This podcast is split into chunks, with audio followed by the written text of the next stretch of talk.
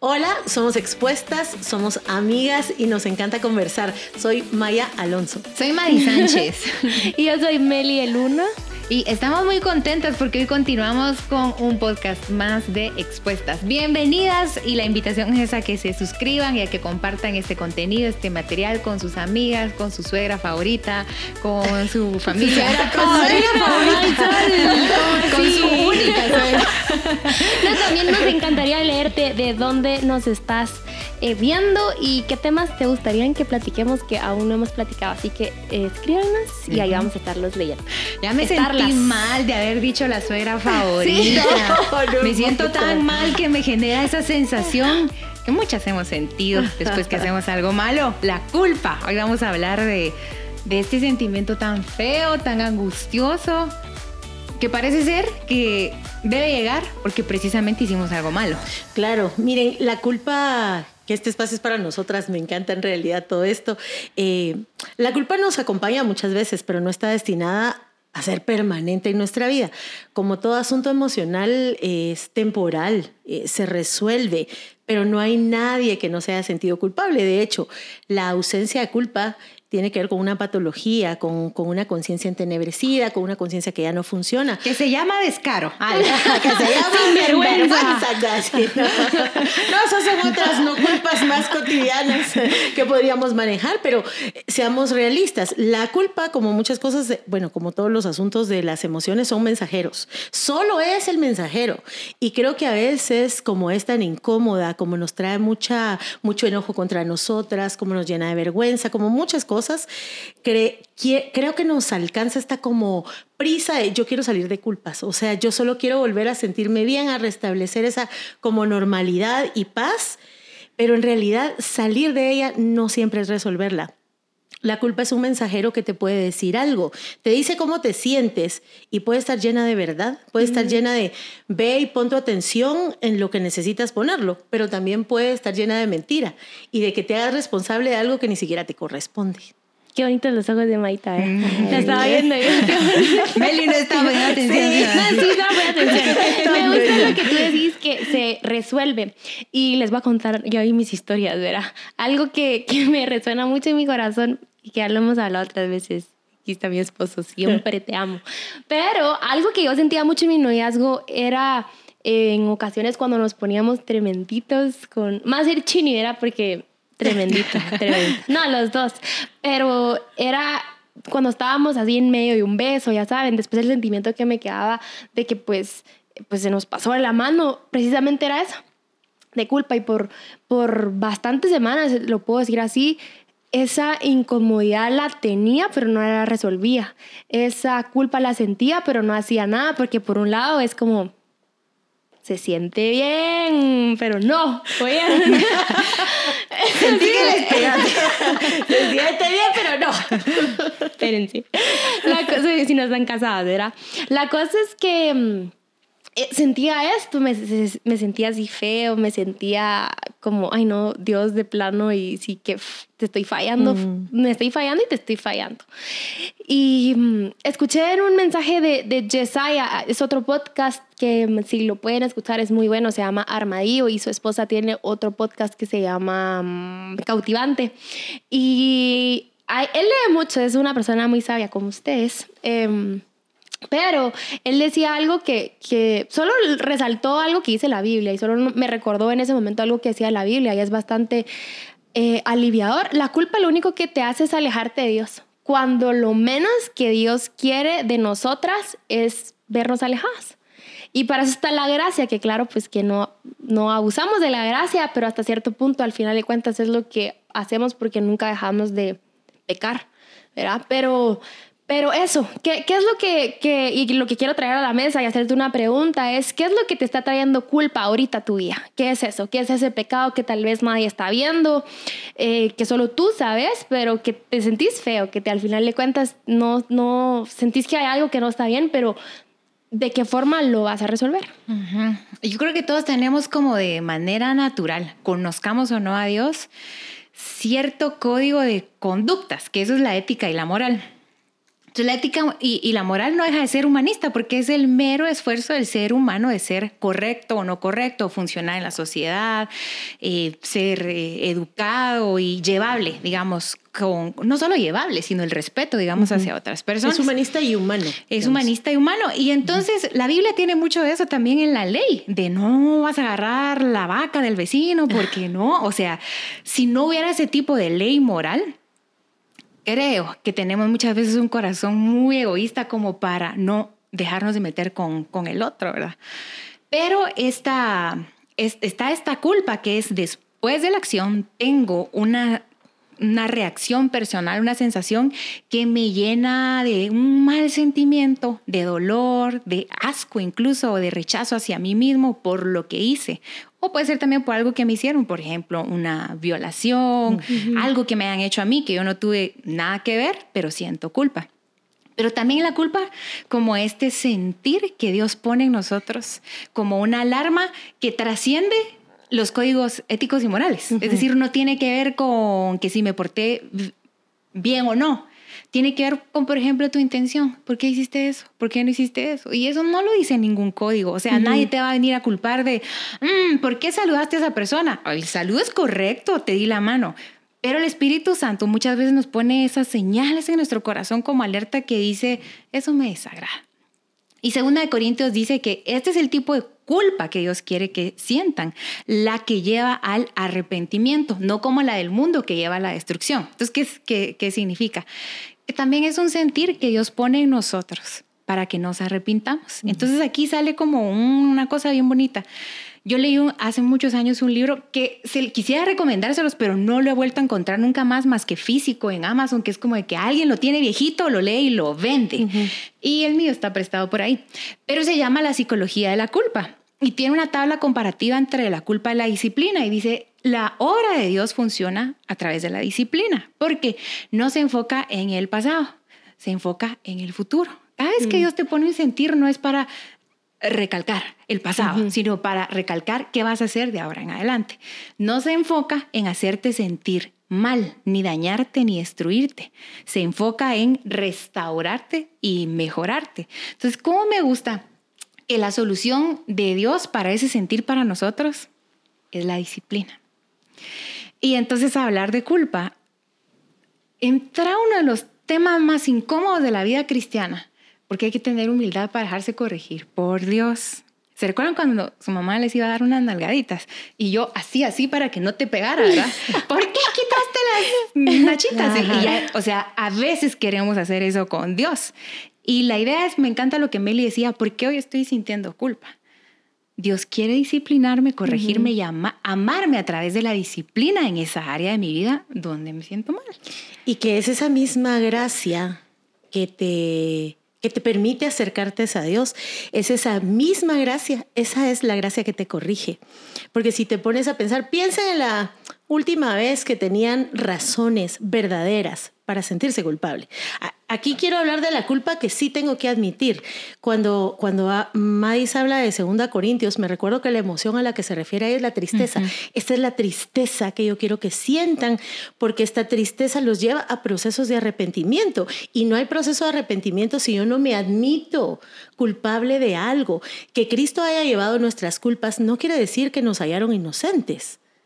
Quiere decir que aunque hayamos sido culpables, Él se pone en nuestro lugar y nos da esa nueva condición de inocentes, no porque no hayamos fallado, sino porque Él toma la falla en nosotros.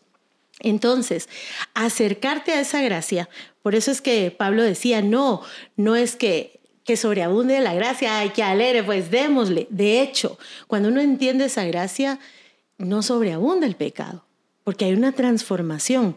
Ahora, te acercas a la gracia admitiendo esta culpa delante de Dios, con eso, con humildad, sin justificaciones, sin explicaciones, eh, porque esa tendencia, miren, eso de, ¿por qué las En adulto puede ser como, mira, sí es cierto, pero, y tiendo a justificar, a explicar, a decir con mis historias, yo voy a pensar en mis... Eh, en los pecados, yo sé que Dios lo mira muy diferente, pero hay pecados que a uno le pegan más de uno mismo, de los que no sé por qué se siente uno más avergonzado. Y como tú decías, esa gracia no me hace sentir eh, una hormiga, no me hace sentir terrible, ya me siento así. Esa gracia me da el favor de volverme a sentir digna, digna de ser amada a pesar de todo esto. Conocemos esa gracia, como aquella mujer que siendo evidentemente culpable, Jesús se pone entre sus acusadores y ella, eh, porque sí, no es, no es que defendiera al inocente, no, defiende a la culpable, a la culpable. Claro y la defiende. Entonces, esa gracia, esa misma que te perdona, es la que te va a capacitar para esa disciplina, para ese cambio, para esa transformación. ¿Saben cuál es el problema? Que muchas veces, bueno, si haces algo malo, no quieres que la, menos tus papás se enteren, pues tú lo vas a ocultar. Me recuerdo que una vez, es, yo no me recuerdo, mi mamá me dijo, me recuerdo que mi mamá me contó una vez que yo no me recuerdo. pero que, este, ay, mi hijo está haciendo eso ahorita, pero que ella salió a trabajar em, y cuando regresó encontró las paredes manchadas. Y mi mamá estaba súper enojada porque pareciera, por lo que pude percibir, como que ya lo había hecho otras veces. Entonces era como, llegó y a encontrarse, seguramente mi mamá estaba cansada, qué sé yo, y lo primero que va a encontrar no necesariamente ya es su cena preparada, ¿verdad? Entonces mira esa mancha y se dirige hacia nosotros dos con mi hermano y súper brava nos dice, eh, ¿quién hizo esto? ¿Quién manchó la pared? Y dice que rápido le contesté yo y le dije, y le dije, yo no, yo no sé, mamá, fue Tete. ¿Quién hizo esto? Fue Tete, le dije yo rápido. Y entonces ella se empezó a reír. yo no fui. Yo no fui, así fue. Así fue. Yo no fui, fue Tete. Y, y que ella, pues claro que la respuesta que le di no pudo con eso y se empezó a reír. Pues después ya no me pudo corregir. Dios dame la gracia de responderte así. que no te no le sale Pero lo que voy es eso, desde chiquito uno tiene eso, no le gusta ser corregido, no, no es algo que uno busca. Eh, sé que hay muchas mamás que le tienen mucha confianza, o perdón, sus hijos a, a, su, a sus papás, y a pesar de la vergüenza van contigo. Adrianita es un caso. Ala, sí. Que, que va rápido, Maita me ha contado, que va rápido a, decirte lo que hizo. entregarse. Mira. Ajá, entregarse. Ala, y cómo, ala, cómo quisiera aprender. Mamá, la pintura está fresca. sí, Puedes lavar todavía. de manchar eso. Pero algo que quiero decir de esto y es que eh, no siempre se encuentra con una gracia que seguramente ella hay en ti, con ese amor que a mm. pesar de que, pues claro, la vas a corregir, ella siente ese amor que le toca, pues, ¿verdad? Entonces no necesariamente es eso. Entonces, si tus papás no han sido como los más amorosos para corregirte, nosotros tenemos eso en nuestra mente de, ay, si me voy a acercar a Dios y ya sentís como los chicotazos o los o las paletazos o los hinchazos, cuando la forma de corregir de Dios es con mucho amor. Y, y tú mencionabas otra cosa, y es, es con mucha gracia. Y yo entendí la gracia por un libro que leí que se llama Jesús es de Judas Smith. Si lo puedes leer, te lo súper recomiendo. Y este, este pastor que se llama, ya lo dije, este dice Judas Smith. si, se, les acaba de olvidar. que este, y lo pone en esta comparación. Mi esposa, Chelsea, dice él, me ama me ama y me apoya y llevamos no sé cuántos años de casados y yo sé, estoy tan consciente que si yo le llego a fallar a mi esposa, sé el amor que ella me tiene, que si le llego a ser infiel, puedo atreverme a decir que ella me perdonaría. Y eso lo escribí en su libro. Pero no por el hecho que ella me va a perdonar, yo le voy a ser infiel. Y lo mismo pasa con la gracia. Cuando entendés que la gracia tiene nombre y se llama Jesús, tú no le vas a querer hacer eso a Jesús. Y entonces eso ya te, te cambia la percepción de solo un concepto. y, y, también lo ponía de esta forma. Ella, él no está casado con el matrimonio. Él está casado con una mujer que se llama Chelsea. Y la gracia, la gracia no es un concepto, la gracia tiene nombre y se llama Jesús. Entonces creo que eso te puede ayudar bastante en los momentos que te sentís llena de culpa para que vayas y resolvas delante de Dios, porque donde vas a encontrar ahí mucho amor. Sí, porque la pregunta es, ¿qué hago con esta culpa? Uno se siente mal, se siente incómodo, se siente inadecuado. ¿Qué hago con este sentimiento? Lo primero que podríamos hacer, lo peor, es que se cauteriza el alma.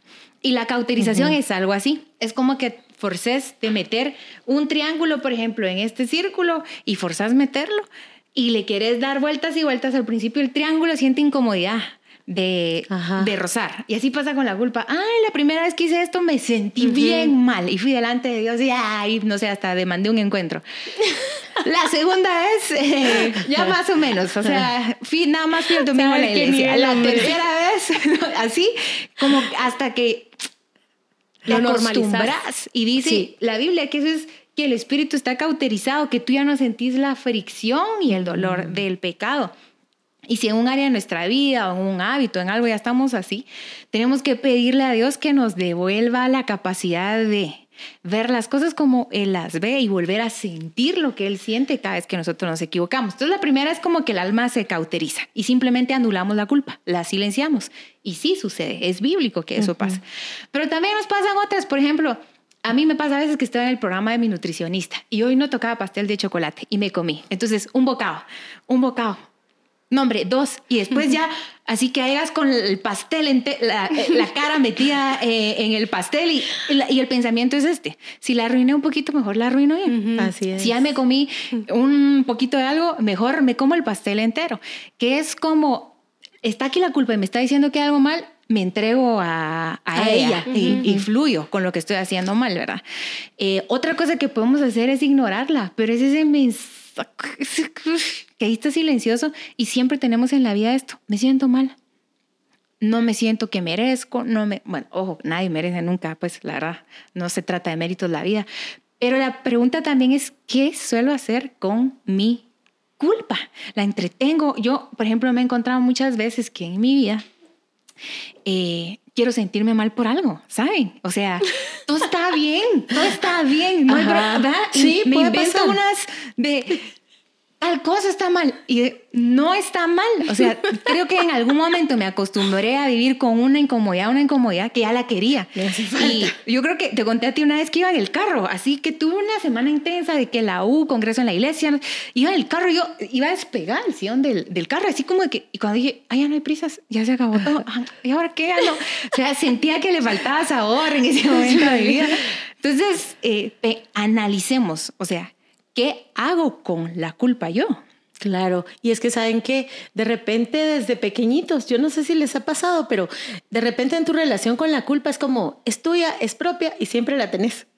Desde tu propia óptica, desde la óptica de los demás, y hay quienes hemos pasado la primaria con, el, con, con la etiqueta culpable, la secundaria igual, y, y te puede llegar hasta la adultez. ¿Sabes qué? O la endosás, víctima Ajá, sí, o sea, no, no es mía, búsquenla en otro lado, yo nunca la tengo. Que también es esta, es esta intención de quito las nachitas, o sea, ¿verdad? No, que no me alcance. Ahora, ¿por qué nos ponemos así? Y si tienes razón, pensaba yo en la Biblia que decía, bueno, el que esté sucio, ensúciese más. Y así lo hacemos, ya hice esto, ya qué. Ahora, ¿por qué? Porque la culpa te quita ese sentido de la dignidad, te quita, te, te empieza a conectar con esa parte caída de ti. Por eso es que necesitamos desesperadamente a Jesús. La Meli ya expuso a la Adriana, la voy a terminar de exponer. la voy a terminar de exponer. Entonces, miren, pues la Adrianita y estaba chiquita, tendría unos 10 años, calculo yo, donde ella, yo cómo le agradezco. La verdad es que mis tres hijas son bien lindas en esa, en esa parte. Eh, no que estén viendo, precisamente. No, no que estén aquí, precisamente.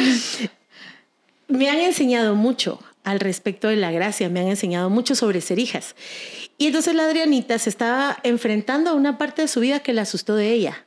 Había hecho que a todas luz, había hecho algo que a todas luces estaba mal, se sentía mal por su conciencia y porque el Espíritu Santo le hablaba.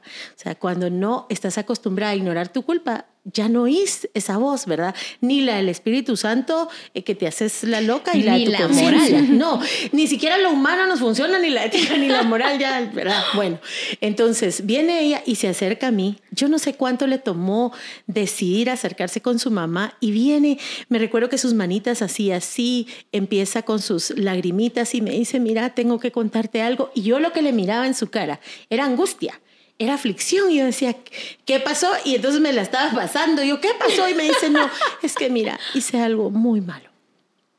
Y me cuenta lo que pasó. Y de hecho lo que me estaba contando, ella su juicio sobre lo que había hecho, su criterio sobre lo que había hecho, estaba correcto. Era, era, algo, era algo que era pecado, era algo que la hizo sentir mal con ella misma, era muchas cosas de estas. Pero era una niña de 10 años. Yo hubiera querido decirle, ay, mi amor, ojalá ese sea tu último pecado. Me explico, es, pero uno lo ve como uno lo ve. Entonces empiezo yo a tratar de darle gracia, restaurarla, oramos. Le digo, mira, cuando tú te sientas culpable, ¿Cuál es el lugar para ir con la culpa? Donde Jesús las puso, a la cruz. Vas con Jesús, la guion oración, oramos, lloramos, nos abrazamos, fue hermoso. Pero la niña seguía llorando. Y seguía llorando, pero así, aquel de... Y no le paraba. Entonces yo ya me afligí. ¿Por qué? Porque para mí su culpa ya estaba, ¿verdad? Ya, ya estuvo. Y entonces yo la agarré, me pongo ahí como que de, de cabecita a cabecita y le digo, Adriana, ¿por qué estás llorando? Y mire, me dice la cátedra la niña y me dice, porque cometí un pecado y me estoy arrepintiendo, me dijo. Mm. Mamá, calla. calla, madre, deja que el Espíritu Santo hable conmigo. Miren, cuando ella me dijo eso, a mí se me erizó la piel y solo le pude decir a Dios, permíteme reaccionar así cuando yo peque. Mm. Que me duela tanto como le está doliendo a mi hija. Que no haya pecados que yo cometa que ya no me hagan llorar. Porque es lo que tú decías, lo normalizo tanto que no me saca ni una lágrima. Necesito, Espíritu Santo, de verdad, que me convenzas de pecado. Quiero tener eso, quiero tener eso que ella tenía. Requiere mucha humildad y mientras tú estabas contando esto de qué forma se está acercando a ella, se me viene mucho valor también. Que se requiere mucho valor para acercarte y, y asumir, asumir lo que hiciste, asumir lo que viene eh, asumir corrección que no nos gusta, pero que es tan importante y una enseñanza que eh, Juan Diego dio hace varios, hace muchos años creo yo, que me hizo esta pregunta y la verdad es que se me quedó mucho a, a, mí y nos, nos dijo, creo que fue un discípulo, dijo, ¿cuándo fue la última vez que tú le dijiste a Dios que te corrigiera en algo? Porque hay veces que uno cree que todo lo está haciendo bien, o al menos que pues sí, a uno reconozca lo que está haciendo mal, pero Dios, escudriñame mis intenciones, ¿qué vas a encontrar ahí? ¿Qué, qué es lo que tenés que corregir? Mm. Que pues claro que necesito bastante corrección porque estoy muy lejos de ser perfecta, eh, muy, muy lejos, pero, pero sí, sí estar consciente y dispuesta a pasar esos procesos de corrección. Mm.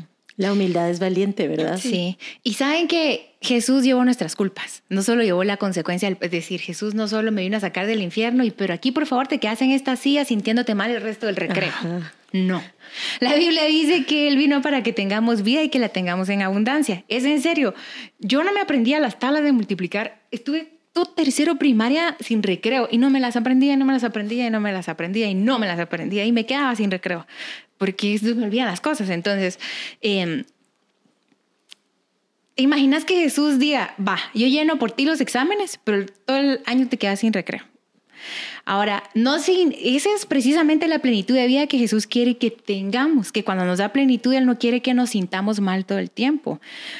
Y uno a veces se siente descarado de hacer eso.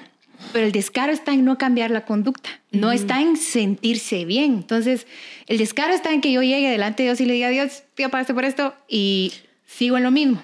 Eso, eso está a columpiarse de la gracia. Mm. Pero yo me puedo sentir bien y puedo atravesar aún las consecuencias de mi culpa sin sentirme mal. Entonces, digamos que yo hice algo y atravieso la consecuencia de no tengo que hacer esa consecuencia en culpa. Si esta consecuencia es castigo, yo no sé si a ustedes las castigaban cuando eran chiquitas, pero que tu mamá te dice, ay, no vas a salir a jugar toda la tarde, puedo salir, puedo no salir a jugar toda la tarde, pero no me tengo que sentir mal. Entonces la vida cristiana no es una carga que Jesús ya llevó, el sentimiento malo y pesado Jesús no quiere que lo llevemos porque eso nos resta la alegría de la fe para poderla compartir con otros. Entonces el chiste de la culpa es soltarla. La culpa solo viene para llamarme la atención, para hacerme reflexionar. Pero ojo, porque si se queda en mi vida, en lugar de ser un instrumento que Dios usa para rearguirme, empieza a ser un sentimiento que el enemigo puede usar para destruirme. Entonces...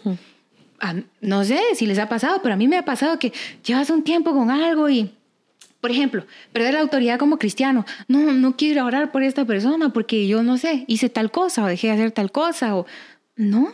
O sea, no es por nuestros méritos. Entonces, la culpa es solo la notificación. Notificación. ¿Qué voy a hacer entonces ahora yo con esto? ¿Recibo la disciplina de Dios o la llevo todo el tiempo con un peso en la espalda que no me deja disfrutar y que el, el diablo puede usar para bajar mi autorrealización, mi autoestima, mi amor propio. Entonces, eh, con la culpa se hace algo, se toman decisiones se va, se atraviesa. Creo que, que, este proceso tiene sus momentos. Hay un momento para entristecerte profundamente porque es que eso nos tiene que provocar el pecado muchísimo. Nos debería dar dolor y tristeza, ¿verdad? Mientras más cerca de Jesús creo que podemos verlo mejor. Entonces tiene sus momentos, pero ese momento te lleva al arrepentimiento. El arrepentimiento es transformación, que sabemos que va mucho más que un cambio de conducta y un cambio en el corazón, que no es obra nuestra sino que la misma gracia que te perdona es la gracia que te capacita y que te transforma. Entonces, como llevar tus tiempos, tus procesos y que no te quedes estancada por ahí. Y me gusta mucho, creo, probablemente es la, mi mujer favorita de la Biblia, es una de las escenas que más me gusta, creo que lo he platicado contigo, creo que con las dos, esta mujer que es sorprendida en una culpa que sí le correspondía y a veces creo que cuando solemos sentirnos culpables por todo, podríamos caer en el no sentirnos culpables por nada.